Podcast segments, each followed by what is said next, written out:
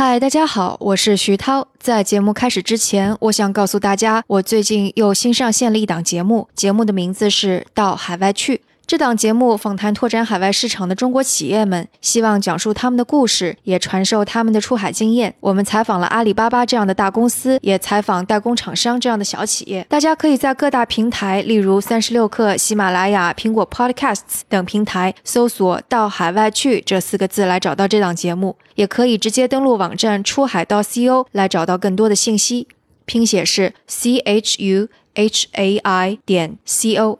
那就请大家享用今天的节目。欢迎来到《硅谷早知道》第三季，我是徐涛，您在硅谷的特派记者。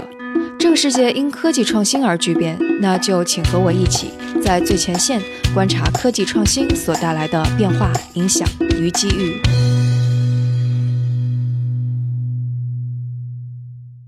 今天和我们坐在一起的是张璐和浩毅，两位都是硅谷早知道的老朋友了。张璐是 Fusion Fund 的创始合伙人，浩毅是硅谷著名的连续创业者和投资人。Hello，欢迎两位再次做客硅谷早知道。嗯，徐涛你好，浩毅你好，大家好。徐涛你好，张璐好。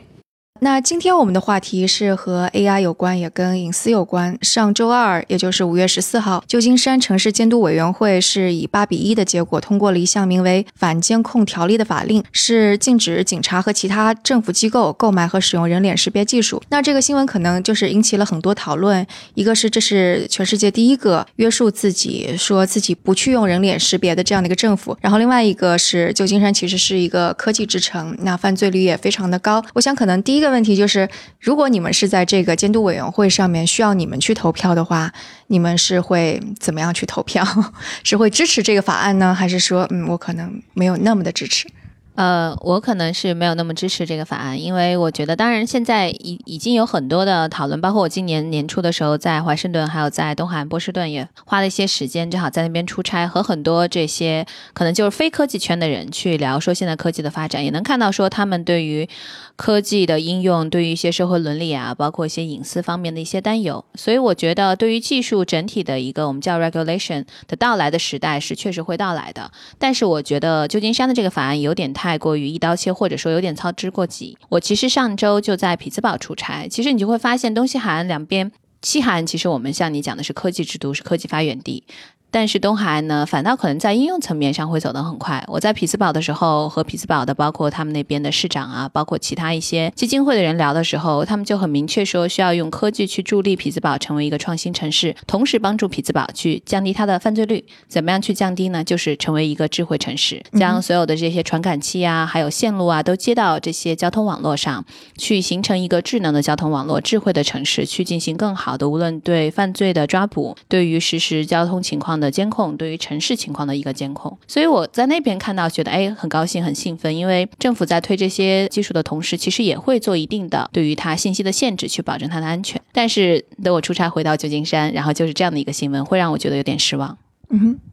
那浩宇你呢？从我的角度来看，有这么一个投票本身是一个好事情，说明是大家有一个动力去思考这个问题，在法律的角度去思考这这类问题，至少比无作为，至少比没有人去思考。就比如说，不管是人工智能，包括在无人驾驶，在其他的这些数字化的那个进程当中，法律其实没有跟上去，怎么算是垄断，什么算是隐私，是五十年前的定义跟今天的定义肯定是会不一样一点。那所以说有这么一个。去去讨论有这么一个法案，觉得本身是一个好事情。但是就像张璐说的，一刀切，我觉得应该是不对的。就是说，但是我觉得能够这么去让大家争论，本身已经是一个进步了。因为今天的法案、法律这些，基本上还是停在数字化革命之前的那一代啊。就像我说的，怎么算是隐私问题？其实没太多的法案、法律去保护这方面的。所以说，我觉得这个讨论是一件好事情。那个除去讨论这个是个好事情之外呢，就是你如果一定要问我是我是投反对票还是投投赞成票，我可能赞成票很难投下去，是因为我不觉得这是一件好事情。那我说的赞成就是说我会不会觉得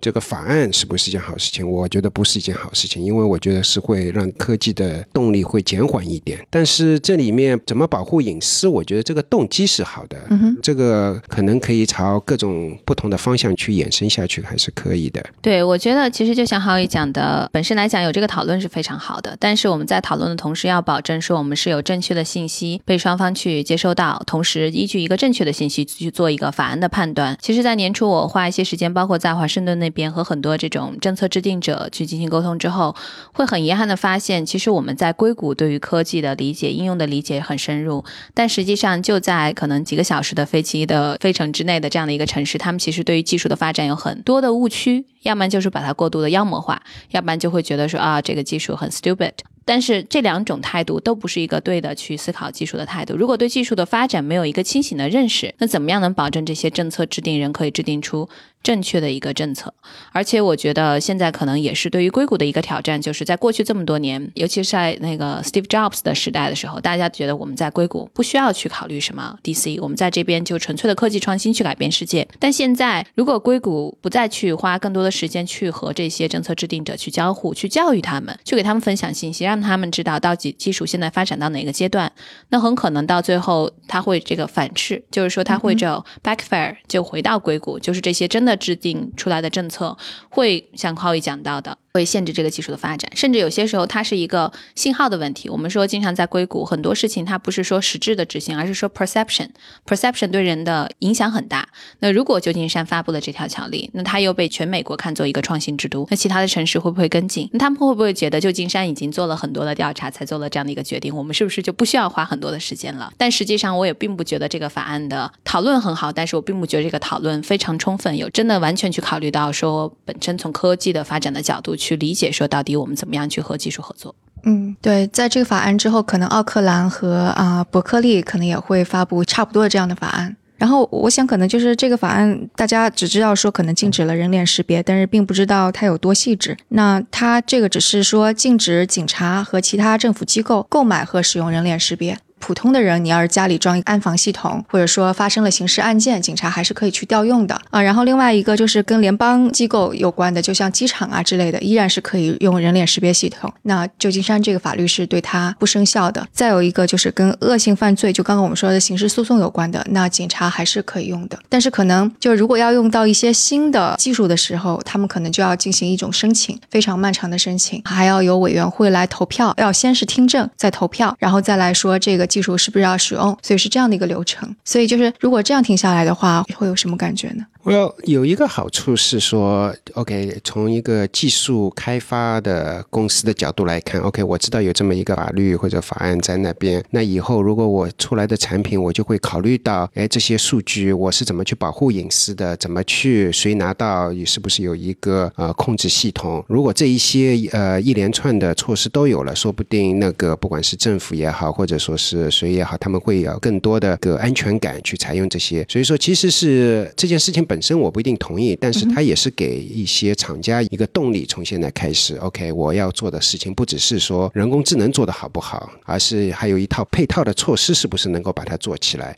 这本身说不定是对这个产业也是有一个积极的作用。所以我觉得是要两面来看。嗯，对我很同意浩宇讲的这一点，因为其实过去这段时间，之所以大家会有很多讨论，说这些新的技术创新公司，包括一些大的科技公司，为什么没有在隐私上面花资本去花投入去保护用户隐私，也是因为大家没有看到说只有有一个潜在的威胁或要求。包括苹果这些年，它其实一直还是比较秉承说把所有的信息都在当地处理。为了达成这个效果，它无论在芯片啊层面上付出了很大的代价，也是为了说保护用户隐私。那可能像这样的条例出来之后，大家会看到说，像苹果这样公司做这个隐私保护的一个。价值所在，那也会愿意为这样的产品去付额外的价钱。那可能对于创业公司来讲，它也会有动力，说我可能做了更多的一个隐私保护之后，我在这个市场销售层面上，在商业社会也会获得更多的认可。但真的回到说，就是这个政府层面上，就像你提到，就是说这些细致的，我觉得还是会有一个问题，就是在执法机构真的在使用技术的时候，很多时候时效性很重要。如果说你把这个对于新技术的使用的这个过程规定的这么细，那谁来规定这么细？那规定的这个人他是不是真的能够考虑到？所有的各种样的情况，他有这样的一个流程去申请之后的话，会不会因此就耽误了一些时机？因为我觉得其实这也不是第一次说执法机构去用新的技术去有一这样的一个讨论，包括最早你说 DNA 技术被应用到。鉴定犯罪之前，其实也有很多的讨论，包括有些人支持，有些人不支持。但是我们能看到的结果就是，当时开始使用 DNA 技术之后，我记得有一个数据不一定准确，当时还活着的一些被判了终身监禁的，就是那些重刑犯人，有超过百分之四十以上通过 DNA 鉴别发现其实是错误的。所以我觉得。这个实际上就是影响了大量影响了一个司法的效率性。我觉得这个还好，因为他把那个刑事重罪犯罪给排除在这个之外了。也就是说，那在这种刑事犯罪上，你是可以调用这些录像的。但是我就在想，因为你怎么去定义呢？刑事重罪犯罪就是一定要有生命安全，就是比方说监察机构开始提起刑事诉讼，那这就是个刑事案件。但如果没有提起诉讼，那可能就只是个民事案件。但问题就是说，可能在旧金山本来这种财产犯罪，像什么对砸车。窗啊，这种事儿特别多。对，如果有一个政府机构的摄像头，那可能我们民众会觉得稍微安全一点，对，也不会被突然跳出来的 homeless 就是流浪汉给吓一跳啊之类的。对。虽然就心理上很安全，但是我们也会知道说到处都是摄像头，比方说某些国家会放很多，那是不是大家又会觉得我们的隐私是被侵犯了？我们不知道这些数据到底被政府怎么去滥用了？那以后是不是也许我是一个无辜的人，但是政府滥用了这些东西要给你摆一套？所以我就觉得这种公权力的，就我们对我们财产或者人身安全的这种诉求，跟公权力是不是会滥用之间，其实可能大家在讨论的就是这一点。所以说你的问题就是说，是不是最终真的我作为一个居民或者公民，是不是真的被保护到了？说不定那个是被保护到的比以前更加少了，因为投入的技术受到限制啊，或者怎么样？呃，其实就像是那个有些科幻电影已经在体现这一点，就比方说什么啊，少数派报告，你会发现当男主人公想要去追查一些什么东西的时候，因为他的视网膜是跟安全系统是控制在一起的，所以他要换一个身份去调查什么东西。他都调查不到，也就是说，就是这个其实可能在美国讨论的更多，公权力到底。利用技术，他能够获得多大的权利？这个权利的边界在哪里？一旦我们把这个权利赋予给他了之后，他到底是不是会滥用？那这个可能是在美国讨论的更多的吧？我觉得，其实你提到科幻电影，其实我觉得更符合，就是说我们现在讨论这个场景，就是威尔史史密斯演过那个《全民公敌》，它里面就是说，当时啊，所谓这个中情局，它要启用所有的这个摄像头，然后通过这样的一个摄像系统，包括每个人的个人手机去抓捕这样的一个人。我觉得，其实从这你就能看出来说，不管你是不是。能够在我们现有的这个社会安上额外的多的摄像头，实际上，如果我们已经有足够摄像头去获得很多的信息了，其实对于要限制的，并不应该是说政府该不该使用这个技术。我觉得新技术应该被使用，但是被使用下一步是说在什么样的范围被使用。嗯就像在美国，我们经常讨论的一个话题，就各种各样的反垄断，对吧？反垄断其实就是要把。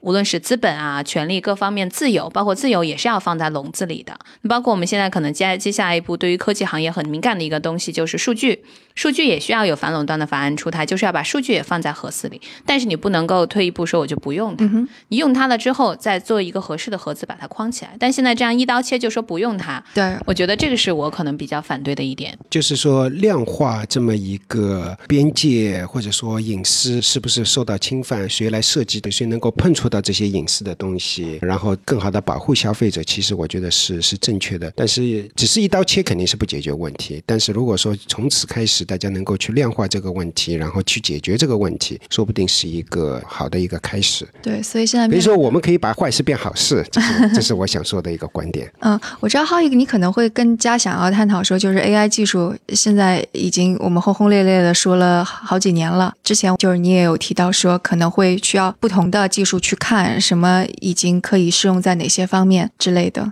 对 AI 的技术，现在用的比较广泛的一个就是像互联网公司，对吧？像谷歌、百度这样的公司，它那个跟广告商打交道，对吧？就是说把整个千万美元的一个市场给颠覆了。然后这里面很大一个成分就是 AI 人工智能去来给你的推荐系统也好，各方面的系统就做的比上一代的二十年前要做的好无数倍，基本上把这个领域给颠覆了。其实创造了大概觉得是千亿美。美元的这么一个价值，在其他的地方，其实我们是有很多比较突破性的进展，包括怎么来那个图像识别、语音识别和翻译。但是，是不是创造了一个千亿的市场，其实还比较远。有些领域能够看到一点苗头，但是多数的产业其实还是离，就是说从 AI 或者说人工智能是不是创造这么大的价值还是比较远。所以这个问题，我过去几年也一直在想，这是为什么？我觉得有一方面就是说，看如果谷歌他做的一件事情，就是说本来。来，其实如果三十年前你去跟广告业主去谈，没有人告诉你这是一个 data 啊 centric 一个领域，就是说以数据为驱动的这么一个。但是谷歌因为它做了搜索，做了这么一套东西，然后很自然的就把这个产业变成一个数据为导向一个领域了。那在其他的方向，包括甚至于那些 Uber、Airbnb 做的事情，或者说是传统的安全领域，或者说是任何一个领域，这些领域其实大家还没有把它看成是一个数字为驱动的。但我想，如果说能够这些领域自身的发展能够把这些变成一个数字驱动的领域，那这个时候正好是大家能够觉得很自然而然会觉得，哎，人工智能是应该来产生很大的价值的。其实我想说的就是说，在整个这些领域，其他的这些领域，这个价值链这么长的价值链里面，AI 到底起了多大的作用？今天是起了一定的作用，但并不是一个决定性的作用。在广告业，其实 AI 已经起到了决定性的作用；在其他的领域，其实 AI 那么长的价值链当中的一部分而已。嗯，就比如说，你看 Uber，如果说没有有 AI。这个公司是不是就没有价值了？或者 Airbnb，它有可能它的那个质量会少一点，但不代表 Uber 这个 business 就没了，不代表 Airbnb 这个 business 就没了。所以它是有 value，但还不是到一个最最关键，或者说是这个价值链最长的一部分，还没到那个阶段。对，我觉得其实现在大家很多人对 AI 技术的一个误解，就是说是不是这个技术来了之后就可以。重新创造一个市场，然后或者说在这个现有市场里面重新创造一个机会，产生巨大的价值。就像浩毅讲的，实际上只在特定的领域，它真的显现出来的巨大的价值。但实际上，在大部分我们所看到这个产业里面，它并没有真的像大家想象的说创造一个新市场或创造一个巨大的价值，更多还是以赋能的这样的一个工具的形式的体现。那如果你是要去讲究说人工智能它是一个赋能的工具，那很重要的一点就是这个新技术和传统行业怎么样能够更好的整合。如果你整合做的不好，你技术再好，并不能真正的去赋能，去降低成本或提高效率，包括为什么其实人工智能，你看就像你提到的这么多年的讨论了，然后投资人都在说，我们都在 dying for 啊，就是我们都在努力的去寻找一个我们叫 killer app，就是真的能去体现人工智能优越性的一个应用场景或应用行业，其实不太容易找到。然后过去这两年，为什么人工智能和医疗的结合这么火热，就是因为医疗行业它有。大量的数据过量，然后效能比较低，所以大量的数据给人工智能提供了很好的一个基础，去去体现它的优越性，体现它的能力。然后因为它有很大的效率问题，稍微用一下它效能能够提升，就能彰显它的能力。但是你说就因为它整个这个医疗行业就一下焕然一新了吗？其实也没有。包括现在我们看很多应用，它还是赋能的阶段，让你的这个效率，医生的效率高一点，让护士的效率高一点，让医院的整体的这个流程更聪明一点。但是如果说我们真的希望能够达成像现在斯坦福其实也是在做一个就是 Smart Hospital 的一个项目，是最早 Steve Jobs 他捐款，然后他们有目前二十亿美金，二十亿美金的投资做了这样的一个智能医院。他们这个是从头说要把一些传感器、线路都埋进去，将来如果说有一些人工智能驱动的医疗产品，可在里面进行无线的对接。但现在才刚刚开始做，所以我们真的如果希望说看到人工智能巨大的一个发展，还需要更多的投入，就技术本身的提升。我们现在可能说叫什么，就各种各样什么 unstructured data、structured data，各种各样 supervised 的不同的这种算法。的一个探索，另外还有很多人在去研究说怎么样更好的让技术和产业的一个整合。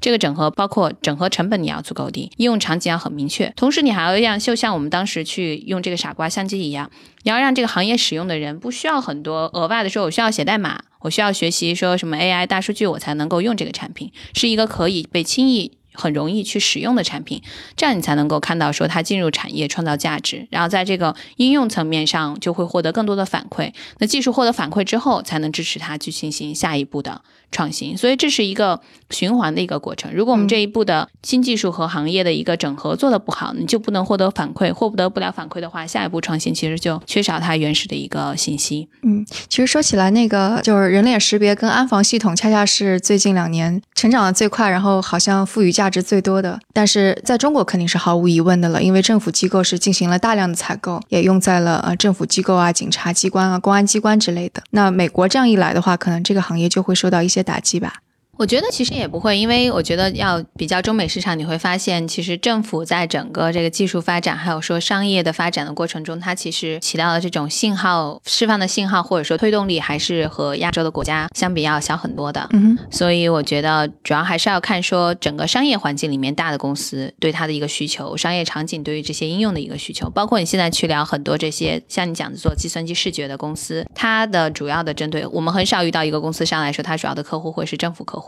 而且政府客户说实话也不太好做，更多其实做的比较好的，他的客户还是正常的这些商业里面的大的企业。嗯哼，那其实就是刚刚浩有说到一点，其实 AI 的驱动完全就是数据驱动的，所以未来感觉就所有，比方说政府会要对 AI 进行监管，其实它本质上监管的就是对数据的一种监管。就比方说你怎么搜集数据，你的搜集过程是不是会有侵犯隐私？你怎么去用？谁可以用？其实追根结底，就除了人脸识别的这个之外，其他也都是这样子的。对对对，其实就像你说的，这是最终还是一个怎么去保护数据的一个问题。之前我其实提到的这个观点，就是说怎么样使得产业成为数据驱动的这么一个产业，AI 才能够起极大的作用。其实这里面，我觉得其实我更想说的是，需要这个产业在变换。或者说新的产业起来，AI 才有可能使得上劲。就好像广告业，其实三十年前你去问广告业主那些那个大的 agency，你去说，哎，我是不是 AI？那些人看着你，肯定觉得很茫然。我做了这么多年，我为什么需要 AI？AI 即使有作用，也不可能是来颠覆我。那也是后来因为 Google 把这个搜索做的极致化了，然后人人都开始接触信息，都是从它的搜索引擎作为第一步开始，就完全改变了人的一接触信息的方式方法。在那个以后，然后他才去跑到广告业说：“哎，我我从现在开始，我来给你提供推荐，我来给你提供这样。”然后这个时候，那个 AI 或者说是人工智能，就那就起到了决定性作用。其实，所以说我更想说的是，这个产业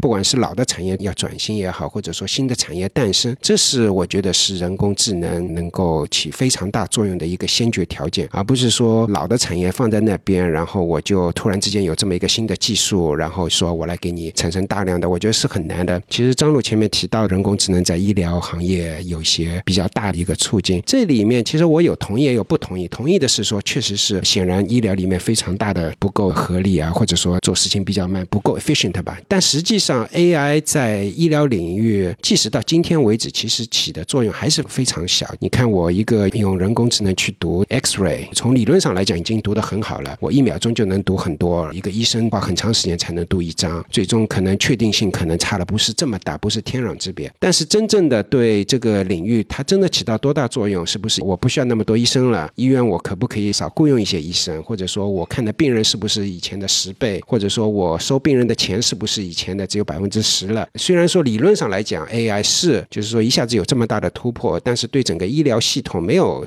或者说几乎没有什么，你看的病人的数目也好，你花的钱也好，其实没什么太大的区别。所以说我的观点是说，如果一个行业还是用老的传统的方方式去运作的话，其实还是很难让人工智能有一个突破。当你这个行业有新的做法或者新的行业诞生起来的时候，这个时候是可以有非常大的潜能，就让人工智能或者说数据为驱动的这种方式方法去给嵌进去，可以提供极大的作用。嗯哼，我想可能就是现在还是非常早期，就像电、交流电、直流电才刚刚开始的时候，所以有些有些。领域不是早期，就像我们说的广告业呃绝对，Google 不是早期。广告业不是早期，但是在有些业，比如说我自己所熟悉的那个怎么样，在人工智能在机器学习、在网络安全里面提供，肯定是起到了很大的作用，或者说理论上可以起到很大的作用。但是你看，如果说所有的网络安全公司把 AI 的技术去掉，说老实话，它仍然能够运作，仍然能够做，就是还没有起到一个就是说没有 AI 就有一个天壤区别的一个境界。我觉得浩一其实讲的就是说，如果一些传统的公司它不改变它的思维模式和这个运行的模式，对于数据的态度的话呢，可能很难也去和新技术进行结合，就无法产生这种产能价值。所以我觉得其实可能大家都在探索不同的路，像我们可能探索比较多的就是我们希望投资到这种企业，它是有能力去教育或者说是说服这个现有的行业的这些大的公司，可以去改变他们的思维模式和它的技术合作，或者说从它的角度把它的产品做到非常容易整合，可以让他们更容易去接受。当然，另外一种方式，我们也会看这样的企业，就是它有没有可能真的是说，它用了一种新的模式方式去做这个传统的生意，然后呢，应用这个新技术去我们讲说 be disruptive。只是说我个人觉得说，在某些行业，比如说我们现在看的医疗行业、看保险行业，非常困难。就它和商业模式不太一样，是说这些公司它已经积累了这么多年，它其实有一个垄断在那儿，就是一个数据垄断。那它可能它比如说和一些传统的医疗行业的这些玩家去合作的时候，发现它的思维非常的老派。但是你真的去看到一家新的企业去从头去做他那个生意也非常难，因为他手头的数据量实在太大了。那只能说我们是更希望有这样的初创企业去跟他们合作，一方面有数据，另一方面有技术，同时的话，大家可以在思维层面上。做到一个很好的融合和互相学习，因为有些时候创业者他可能也缺乏对这个传统行业的一个了解，所以他做的产品不一定能够直接的应对到他们的痛点应用。包括我最近，其实我前一段正好，他们啊，美国有一个组织叫 World Fifty，它其实就是有一个，它是美国五百强企业的这些 CTO、CIO 会定期聚到一起的一个机构。他们前一段正好是在硅谷有一个内部的一个活动，请我过去，就是说给他们做一个演讲，讲一下这个科技创新。讲完之后，我就有跟他们这些 CTO、CIO 都聊了一下，我发现说。确实，一方面我们在硅谷可能。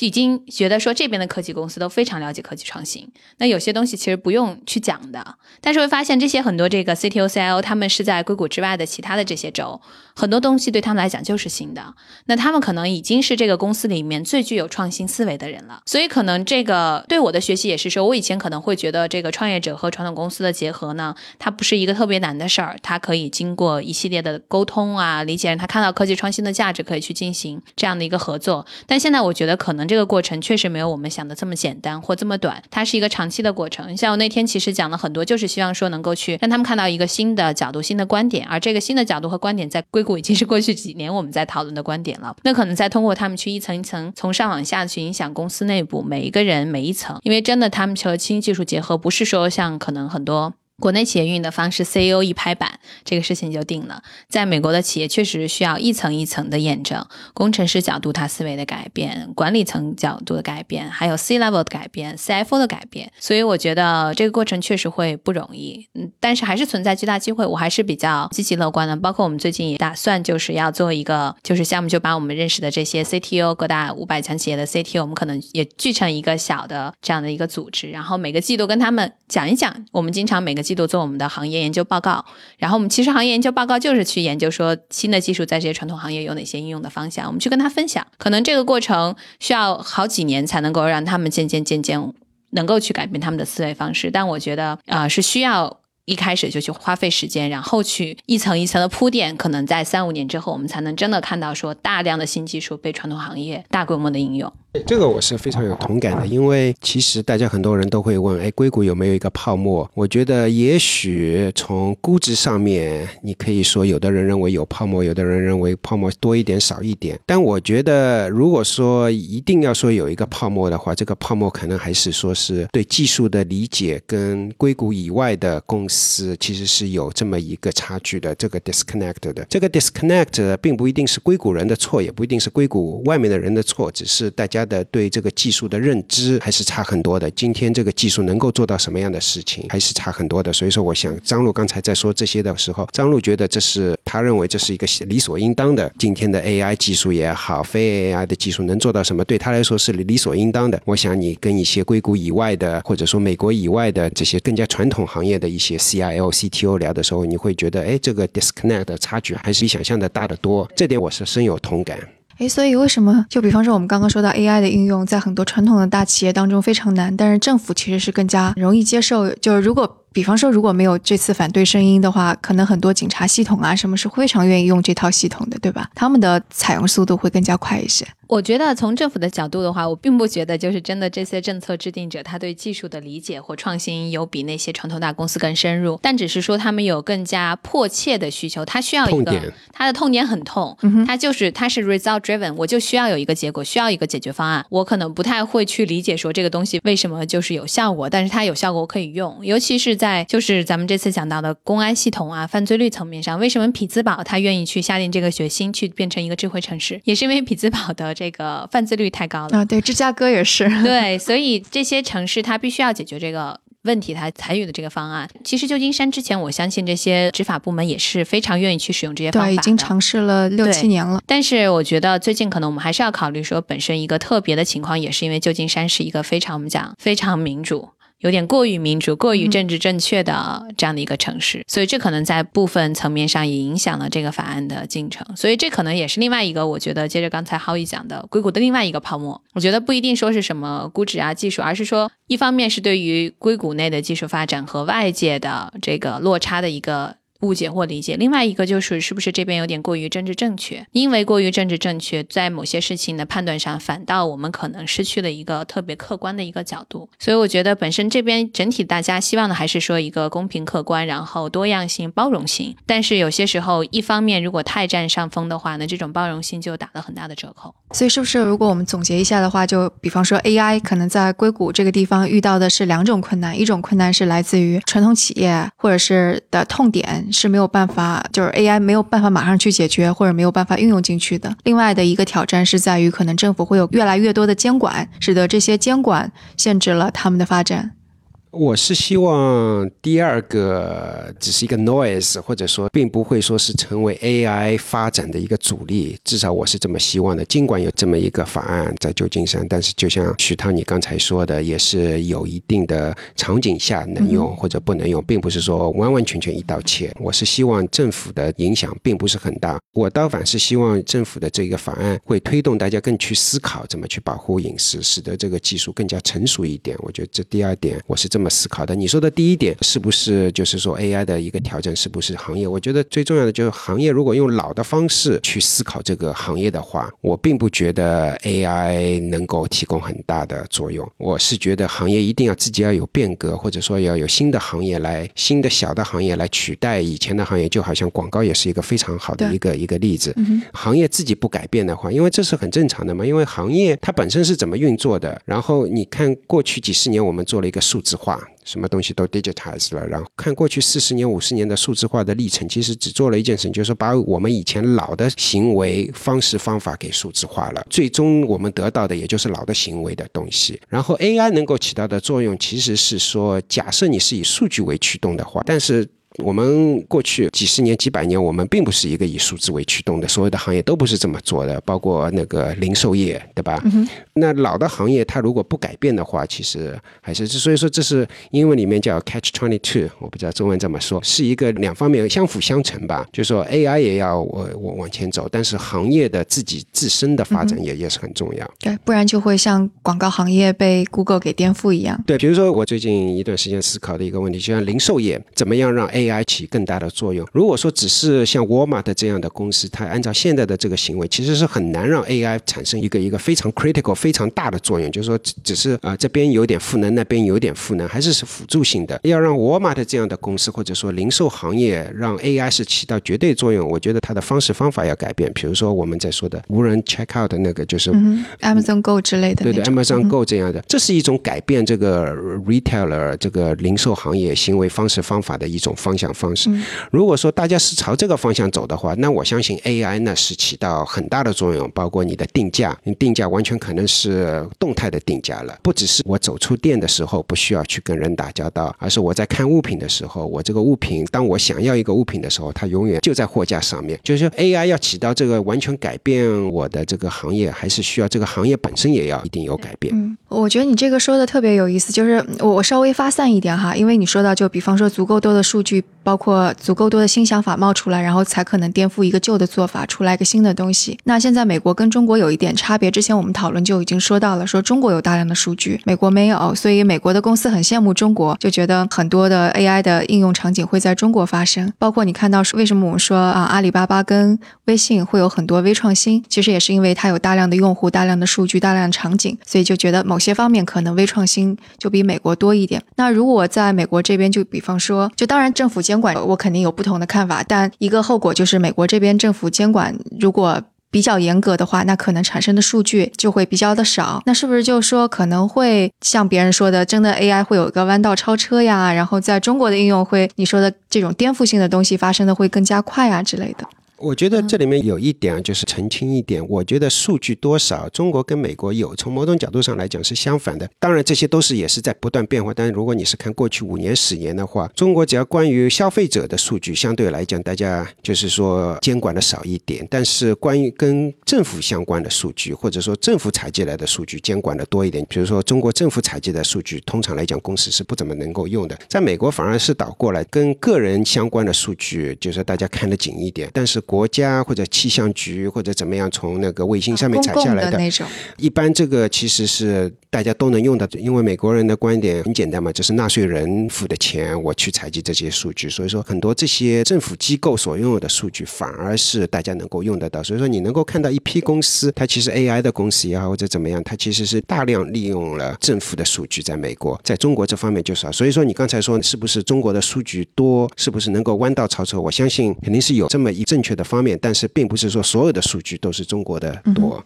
嗯，对，我觉得从数据层面上，其实就像咱们经常聊大数据，大数据，大家会有一个误解，就觉得数据一定是多才好。但其实实际上，数据的量重要，数据的质量也很重要。所以，如果我们真的不仅是看数据的量，当然看数据的量的话，中国有十三亿人口，这是必然的，它天然产生的数据就会更多。但是质量怎么样去定义呢？如果真的从质量去考虑的话呢，首先就数据的采集，是不是这个采集的过程比较规范化，然后有一个固定的渠道、好的硬件去进行数据的入口？那在这方面的话，如果你要去比较，你会。发现美国本身在硬件创新层面上，之前这么多年半导体啊各方面，它实际上有很好的一个平台基础，采集上来的数据质量本身会可能会高一点。第二的话，就是数据的质量还会被定义于它怎么样，就是可用性。就你采集了大量的数据，如果说公司来用的时候，发现说有很多噪音数据，我需要去做一层过滤，那它有额外的成本和时间。同时的话，可能会发现说，哎，这些数据用上，尤其在医疗行业，你没有做 label。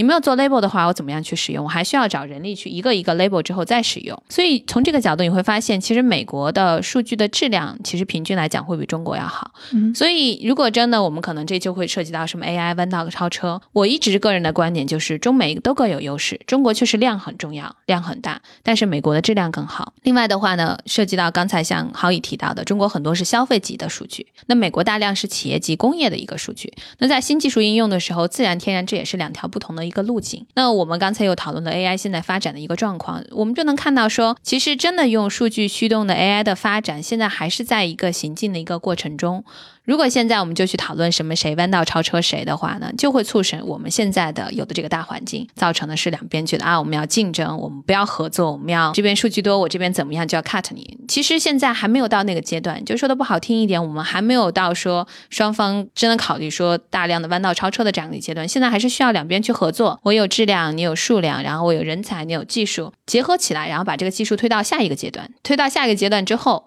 那个时候我们在讨论竞争啊，或者是我觉得这可能是我们真的是在这个行业的从业者里面会看到的一个情况，但当然同时。在外界媒体上看到的就各种，嗯嗯，这个数据威胁论、AI 威胁论，各种各样对于这个不同的一个定义，所以我觉得这一点可能也是涉及到，就真真的回到我们最早的一个话题，就是我们从科技行业者的从业者的角度来说，我们也需要更多的真的是去对外花一些时间，让这些政策制定者，让其他行业的人真正了解到我们现在所在的一个技术发展阶段，然后做出一个客观的判断。当然，你说未来是不是一个科技竞争的时代？现在是，未来也是。但是，就像我们之前讲的这个人类基因组计划一样，你刚开始你是需要很多国家去把资源放到一起，才可以这么快速的把这个技术出来。可能当时那么多国家，我记得我还很小的时候，投入那么多资本把它做出来之后呢，到现在我们说做一个测序才只要几千块钱，未来可能会变得更加便宜。那现在我们可能还是基因组的那个阶段，对于 AI 来讲，如果说这么早大家就分崩离析，然后各自去做各自的，对于技术的发展本身是一个很不好的。驱动，包括现在就是像咱们刚才聊到的，为什么我会觉得说旧金山的这个法案我就很不支持？我觉得它不应该去着重于定义说能不能用这个技术，回到根本就是你到底如果有一个法案说你怎么样去使用数据，这个我是支持的，就去规定说你政府在哪些层面上可以使用这个数据，哪些层面上你不能使用这个数据。但你使用数据的时候，你要用什么工具？那当然是什么工具好，去用什么工具。但你现在把一个工具给限定住，你不去限定这个核心的数据，在我看来就是有点本末倒置。对我们一直说三百六十行，行行出状元。我觉得目前这个三百六十行，很少几个行业出了一个状元。这个状元是用 AI 作为工具的，绝大多数的行业还没到这个阶段。那怎么去理解这个行业？怎么去转型这个行业？怎么去让这个行业在今后十年、二十年能够让 AI 这个工具？能够产生极大的作用，我个人觉得更应该去思考的一些问题。嗯，我还想问一个可能比较外行也不太恰当的这种比较，就比方说这是两个国家，其中一个国家用非常就刚刚张璐说的规定数据怎么用啊，就这种更加规范的方式去命令，不叫命令，就是让规范政府和其他的机构怎么保护隐私，这样这是一种；另外一种是非常粗放的，你有什么数据你尽管去采集就行了，是这种方式。那这两种模式下，哪种对 AI 的促进是会更有好处的？就不做价值观上的判断的话，我觉得不是价值观上判断，当然还是第一种，就是像我，我觉得任何东西就是它都是有限度的。我特别喜欢一个词，就 limited。就 limited 这个词非常好，就任何东西它都应该是有限度的，包括我们经常讲说，在美国崇尚自由，自由也应该是有限的自由，资本是有限的资本，然后呢，包括什么公司的扩张有限的扩张，所谓所谓这个反垄断的一个概念，整体就是你要 limited。但是如果像你讲的说很粗放，任何信息都可以使用的话，其实人工智能真的说的稍微那个什么一点，你会发现很多时候对于这种新技术，如果在没有加限制的情况下，用的最快的是一些。不太好的行业，甚至说是一些灰色行业。嗯哼，那如果我们没有任何限制的话，这些行业开始不受限制的用技术，无论是说灰色地带，甚至半犯罪行业，那对这个技术就是一个致命性的一个打击，而且浪费了很多社会的资源，浪费了社会资源。甚至说没有在创造价值，在带来损害，而且带来损害之后的话呢，民众他不会说只是去说责备说这个行业不对，他会责备说这个技术不对。那这个时候可能就会发现，我们真的是会一个全民的说，我们这个技术不能够去使用。这个就相当于是现在我们在责备 Facebook 是有点类对啊，似的。包括其实包括像现在，我为什么包括去年为什么大家对于就是用基因编辑啊，就那个、是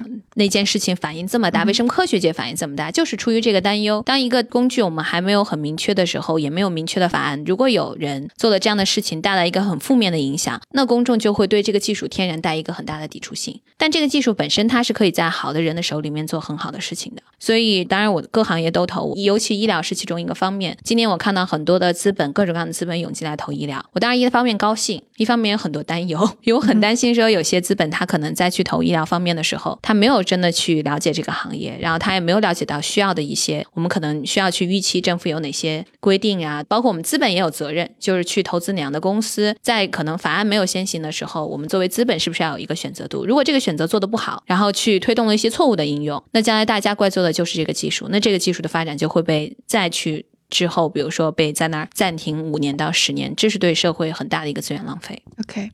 好，你觉得呢？我觉得有 limitation 是是很好的，其实是触动大家去怎么建更好的技术，更好的去保护。比如说，你看那个人工智能最近十年最大的突破，其实就在于，并不是说这个理论没有，这个理论已经五十年、六十年了，而是说，呃，以前如果说要训练一个模型，呃，理论上是可以的，但是要可能要比我们活的时间还要长。那他今天就是说用了一些优化，然后用了一些，然后能够在比较短的时间就能够训练出来一个机器模型，行然后也是非常有效的，也是说是在有限的资源下面有这么一个突破，并不是说是这个概念有什么很大的突破。所以有的时候我们有一句话叫 innovation out of desperation。当我 desperate 的时候，我会有 innovation。那这里面 desperation 里面有一个就是怎么去创造价值。如果某一个方面需要有很大的价值，那就应该有 innovation。比如说，包括我们这个今天一直提到的这个解决犯罪率的问题，那人脸识别如果说确实是一个 killer application 的话，没有理由不让他去做，只要是把隐私的问题给管理好。嗯哼，那非常感谢二位，我觉得今天真的收获非常多。我我觉得可能说几个 takeaways 吧。就第一个，可能对于这种 AI 的监管，不是说要把这个技术完全给限制掉，而其实本质上是对隐私跟数据的一个监管。然后第二点就是，就不管怎么样，监管是对这个数据的前进是有好处的。第三个可能就是 AI 现在还非常早期，很多行业都没有完全的把 AI 给运用到，甚至是很多行业它是没有转变自己的这种思维模式，去用 AI 和数据的角度看待这问题。它的场景更适合于上一代数字化的技术，而不是说有下一代的。如果说 AI 是下一代的技术的话，它自己的场景、它自己的方式方法是还是局限在上一代里面。那可能最后一个 take away 就是，不管怎么样，这种讨论都是有好处的。所以，不管旧金山的这个法案到底大家是不是赞同，但是激起了讨论，这就是一个好事儿。谢谢。非常感谢。谢谢许涛。嗯哼，好，那谢谢两位我们下次节目再见。